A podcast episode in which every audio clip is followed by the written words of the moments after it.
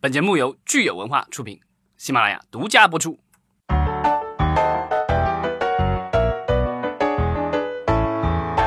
好，欢迎大家收听新一期的影视观察，我是老张。大家好，我是石溪。对，今天我们来聊一个我们之前其实聊过的一个话题，就是这个最近其实大家就是关于影视寒冬啊，然后有各种担忧，然后这段时间好像这个税务问题好像还在继续发酵，对吧？对。然后当然这个就是对于内容方面的话，其实大家都在看的一个东西就是我们的监管的一个风向，因为在呃我们国家做内容的话。啊，你要说就是什么影响最大，其实就是监管，就是说什么内容可以做，什么内容不能做。呃，大家就是我觉得是从业者以及这个监管的这个相关的这些领导们都在想的一个问题。没错。然后最近的一些传言也是说，这个网络内容，尤其就是网络电影啊、网剧啊、还网网络动画这些，可能将来的审查会有一些变化。嗯，因为之前其实我们一直都说是传言，传言啊哈，但是我们最新出的这个政策呢，我们可能还真不能说它是传言，因为它已经在广电总局的这个官方网站上做了一个公示。嗯，对，现在因为电影局已经被分分拆出去了，所以我们现在这个是叫全称是叫国家广播电视总局。对，他在十一月九号发了一个文，然后这个名字比较长，我念一下啊，叫《国家广播电视总局关于进一步加强广播电视和网络视听文艺节目管理的通知》。基本上就是，我觉得就是已经从这个政策层面上把这个呃网络节目和这个我们正常的广播电视的这些节目，就是已经放到了同等的高度了。就是看到这个通知之后呢，我觉得很有意思的一点就是，他把我们之前在节目当中每次都零零星星说到的很多政策的东西，他都总结了、归纳总结，而且用非常清晰、非常具体的语言、非常明确的词汇给表达出来了。当然，这个就是得要看这个国家到底要去怎么去执行这些相关的规定，因为呃，它不是法律，它只是这个相关部门出来的一个怎么说一个规定吧。那我们就把这个规定里里面比较重点的部分给大家介绍一下，因为其实这一纸规定是非常简，就是它的字数并不是很多，它并不是我们想象的是很冗长的好几页纸的，就是很晦涩的文章。就我猛一看就觉得，哎，它写的其实是非常平实，就是很通俗易懂。对，那个就是如果有兴趣看全文的话，我们可以把那个链接分享在下面，然后大家有兴趣可以去看一看。没错，对，然后这个是其实十一月初发的，所以离现在其实有一段时间了。简单说过，就是它其实有有几个事项，然后通知这个各个单位，然后第第一项是说要牢牢把握正确的政治方向，强化价值引领，这个我们就不多说了，大家都知道应该怎么做，对吧？社会主义价值观 啊。第二个就是这个其实就对节目有有具体的影响了，就是说这个坚持以人民为中心的创作导向，坚决遏制追星炒星、泛娱乐化等不良倾向。嗯，这个其实就呃，基本上是在说我们之前节目当中多次说的，就是这个明星限星限限对限明星是限制明星的很多的这个活动，其实是这个里面就是，而且特别的这个讲到了说要严格控制偶像养成类节目，这说的就是幺零幺和 那个什么呃，明日之子算吗？也算吧，都是就是偶像养成嘛，因为都是素人，然后就经过节目的历练以后成为偶像和明星，对吧？然后还有严格控。控制呃影视明星子女参与的综艺节娱乐和真人秀节目，这不就说的《爸爸去哪儿》嘛？对吧？那《爸爸去哪儿》其实很长时间他还在做，是吧？只是没有那么多人关注。现在都变成网综了嘛？哦。对。然后呃，里面还提到说要这个减少影视明星参与的娱乐游戏、真人秀、歌唱类选拔等节目播出量，这其实就是《我是歌手》啊这些。跑男。对啊，这个就是说，呃，全明星阵容的这些真人秀的节目，可能将来会受到一定的影响。没错，刚才我们说的其实是红头文件的第二条哈，接下来我们看看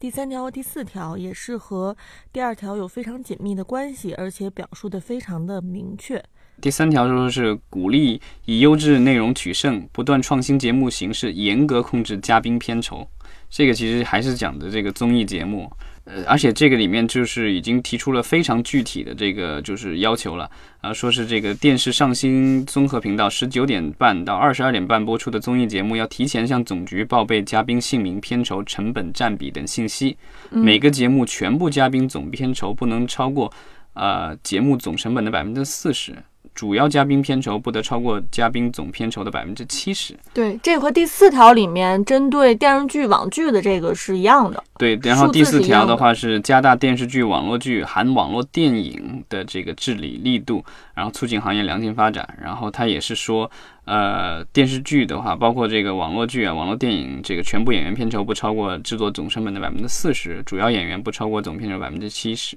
对，这个就是非常明确了，已经。然后除了这个关于薪酬方面呢，在这个我们之前很关心的收视率方面，也给了非常明确的指示。对，就是这是第六条，然后是说加强这个收视率还有点击率，它这个调查数据使用管理，坚决打击啊、呃收视率和点击率的造假行为。这个我觉得可能跟之前我们聊过的这个爱奇艺跟那个就是有一家数据公司这个对对吧打官司，就是因为它数据造假。另外还有就是娘道的这个导演呃郭郭靖宇对郭靖宇，然后他指责这个有一些电视台的。呃，领导就是说，就怂恿他去购买收视率这样的行为，对吧？对。然后现在的话，就是我觉得经过这这些一系列事件的这个发酵啊、嗯现在我觉得就是说打击这个收视率和点击率这个数据造假已经上升到了这个总局的高度了。反正就是说领导已经很重视了。然后将来如果还有人这个顶风作案的话，我觉得肯定是会有比较严重的后果了。没错，看起来就是这些条每一条都反映了我们今年的这个热点，行业热点哈。对，因为电视剧的话，其实跟那个就在电视台里播的电视剧的话，其实跟呃电影的那个就是管理办法类似，就是说你在这个筹备阶段的话，你需要把梗概、把剧本交上去，进进行初步的审查，然后立项，立项以后拿到这个号以后，然后你可以去拍。然后拍完了以后，你要把成片剪出来，然后再交上这个总局去审，然后最后审过了，拿到了批号以后，你才可以上电视台。然后如果是上新的这个卫视的话，好像还有专门的上新的这个批准，所以这也是为什么我们的有一些这个电视台的这个剧就是各种拖延，因为这个中间的某一个流程出现了问题，那它都得这个就是因为它这中间涉及的这个审批环节会比较多一些。那这个二零一四年其实是我们所谓的这个呃网剧元年，从那个时候开始，我们的这个互联网的一这个视频平台开始自制网剧，然后最早的时候其实是就是野蛮生长了，其实就是说呃自己拍自己播，然后或者别人拍我也播，然后但是。审查的话，其实就是自审就好了。然后这个基本上就是基本上没人管。对，基本上没人管，因为我觉得那个时候的网剧的话，相对 low 一些，然后也没有说有大明星、大导演参与，然后都是一帮年轻人瞎弄着玩儿，所以我觉得当时可能总局觉得这个不成气候，然后所以也没有太多的监管。但随着这几年就网剧的这个投入越来越多，然后很多的明星啊、导演啊。然后都加入到了网剧，然后里面甚至很多的大公司也开始就把网剧作为他们未来发展的一个重点，然后所以这个网剧的监管其实就加严，就是加加强了。然后现在的我们目前暂时实施的是说，呃，就是需要备案，但是那个审查的话，就是成片了以后审查的话，呃，是由各个这个播出的单位自己去决定，就各个网站了，对他自己去，还有一批人去接受培训，然后领到相应的这个资格以后，他们是内审，在这样的监管机制下，其实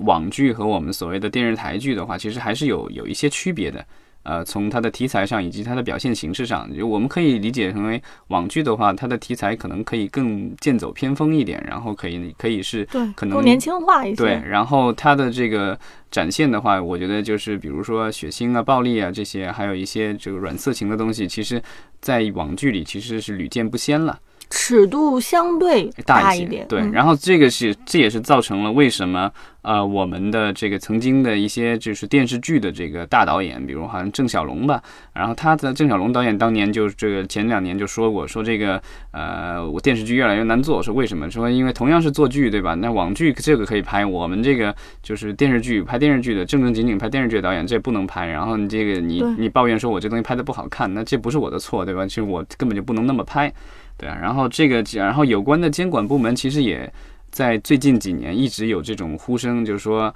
呃，将来要把这个网络剧和电视剧，就是就是在电视台里播的电视剧，然后这个纳入同一个标准，就是说嗯，同样的审查、同样的尺度，然后呃不管你是在什么样的播出渠道，嗯，你说的这个同一标准、同一尺度的这个是咱们这个呃这个官文上面的其实是第五条。对，对这个这个我觉得是可能是将来必要的一个趋势吧。它如果是一旦是实现了并轨以后，其实对原来的有一些呃剧，就是因为有原来之前之前有一些剧其实是就是说我按照电视剧去拍，然后结果我嗯拿不到这个，就是因为各种原因吧，政策或者是其他的一些原因啊、我没有办法在电视台上或者没有办法在卫视上上，那我就退而这个求其次，然后我就上网络，对吧？嗯然后呃，这个是他们的一条退路。那但现在的话，按照这个这样的现在新出的这样的规定的话，如果真的严格执行下来的话，那其实就是这个退路其实已经没有了。对，所以其实这个第五条所谓的坚持同一标准、同一尺度这一条，也可以说是在呃这个行业内引起了最多的关注的。嗯嗯，因为它对很多正在创作中的剧，呃，这个这个项目其实是有很有一些决定性的这个起到决定性的影响。这个我觉得可能直接会影响到是我们的有一些影视公司在过去的几年当中采采购了大量的 IP，尤其是所谓的网络 IP，然后这些网文儿或者是漫画或者是一些游戏的什么的，然后他们其实有一些之所以被网各种网民喜欢，它是因为就是因为它的尺度和它的题材比较不一样。那如果要把他们改成这个电视剧的话，在电视台里播希望不大。那当时我觉得可能有一些公司可能就是想的是说，嗯、我做不了电视剧的话，那我就做网剧，那样总行。那现在的话，如果如果是执行同一个标准的话，除非这个我们的有关监管部门能够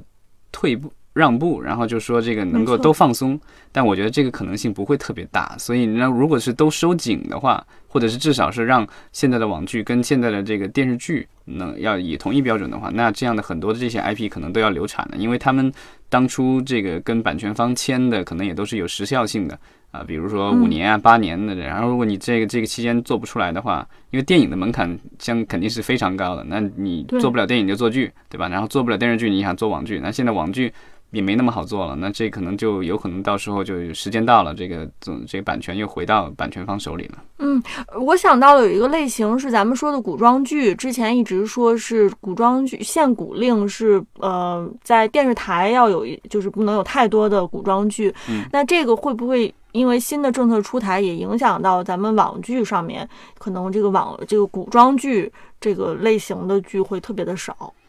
这个就是真的是要看这个我们的有关部门到时候怎么审了，因为这个就是说将来的话，有可能呃我们的网剧和电视剧要走同样的流程，就是说嗯。呃先是梗概阶段就要就要审，然后分级梗概需要审，然后审完了以后，然后成片了以后就还得交上去审。那如果是万一呃你梗概有了以后，然后等你拍完制作完成，有可能几个月到一年以后了。那如果是呃有关的监管部门就风向又变了，然后这会儿说这个呃一会儿说谍战剧不行，然后一会儿说古装剧不行，那你到时候这个拿不到这个所谓的通过令的话，那其实就是说大家有可能就是面临投资者面临的其实是血本无归了。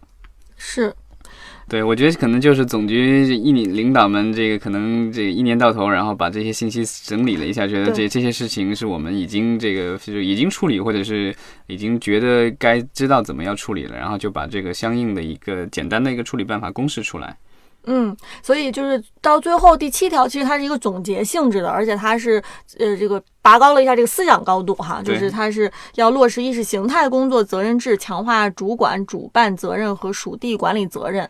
这个其实是呃，我觉得它讲的是一个上传呃上传下行、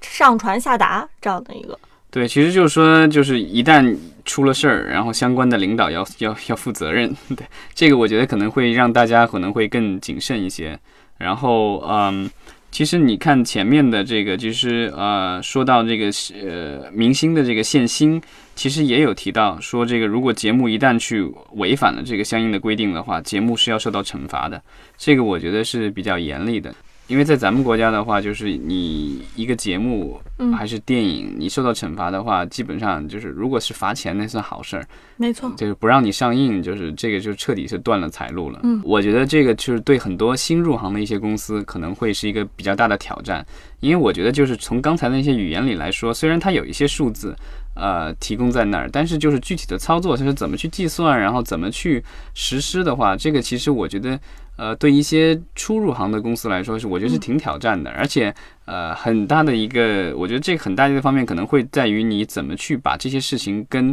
相应的主管的领导去沟通。那这样的话，我觉得就是如果是有门道的那些公司，他们其实有各种公关渠道，然后能够想办法去这个符合要求。但如果是初来乍到的，然后不明白规矩，然后很容易不小心就踩红线了。没错，就是可以可以可以预判到，我们其实这个影视行业的入行的门槛是会变高了。对，我觉得就是这个行业门槛的话，随着各种监管越来越多的话，我觉得就是外行再要想进来的话，我觉得可能难度就是这个壁垒就是越来越高了。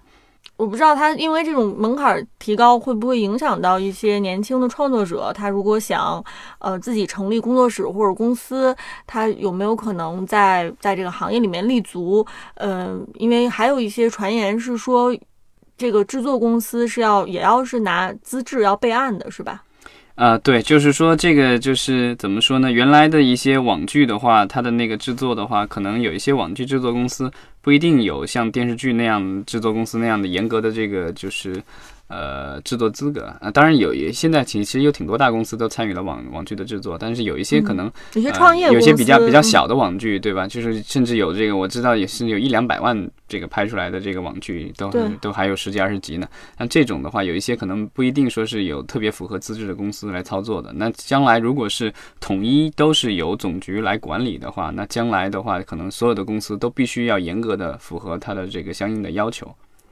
对，但是。好的一点是，如果一旦一个作品被拍出来了，它其实不会像呃之前一样，可能它随时面临着被下架的风险吧？对，这对没错，因为就是之前的话，是因为就是备案单位和审查单位是两家单位，这个东西就是说你文字上是一回事儿，最后拍出来又是另外一回事儿。我们也知道，就是说在这种影视的创作过程当中的话，其实你文字表现的是一回事儿，等到导演和演员在加工了以后，最后剪辑再把它剪出来以后，再配上音乐，再各种调个色什么的，其实你。呈现出来的效果有可能跟你在纸上看到的完全是两回事。那这个就是说会造成的结果就是说，呃，我可能备案成功的备案了，然后最后拍出来了上线了，然后结果那个内审就是网站平台内审没问题，然后结果呃总局一看说你这是有问题，然后通知你下线，这个就是造成了呃我觉得很不必要的一种损失吧。各大平台好像都有类似的现象，像爱奇艺的那个河神，对吧？然后还有当时那个就是《白夜追凶》特别聪明的一个地方，就在于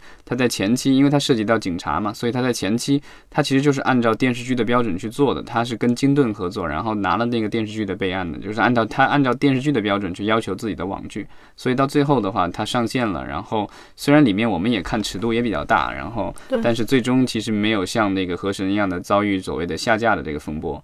但是其实各家自审的话，至少我觉得出片的节奏会快一些。对，但是如果是都拿到总局去审的话，那估计总局的工作量要很大了。之前据说这个总局没有去审这些网剧，其实也是因为他们可能人手也不够。因为你想量太大，电视剧的话几百部 OK 没问题，但是网剧我们现在的这个网剧的话，大大小小各种公司什么样的人都能拍这个网剧，然后这样的话这个量太多了，因为。不管你是好的网剧还是差的网剧，对吧？一分钟就是一分钟，一集就是一集。那这样的话，要一分钟一每一分钟每一集都去审的话，我觉得这个工作量非常大。然后如果同时间一下子就把所有的网剧的这个最终的审片的工作全部都压在这个电影电视局，这个就是广播电视局上，呃，这个我觉得可能。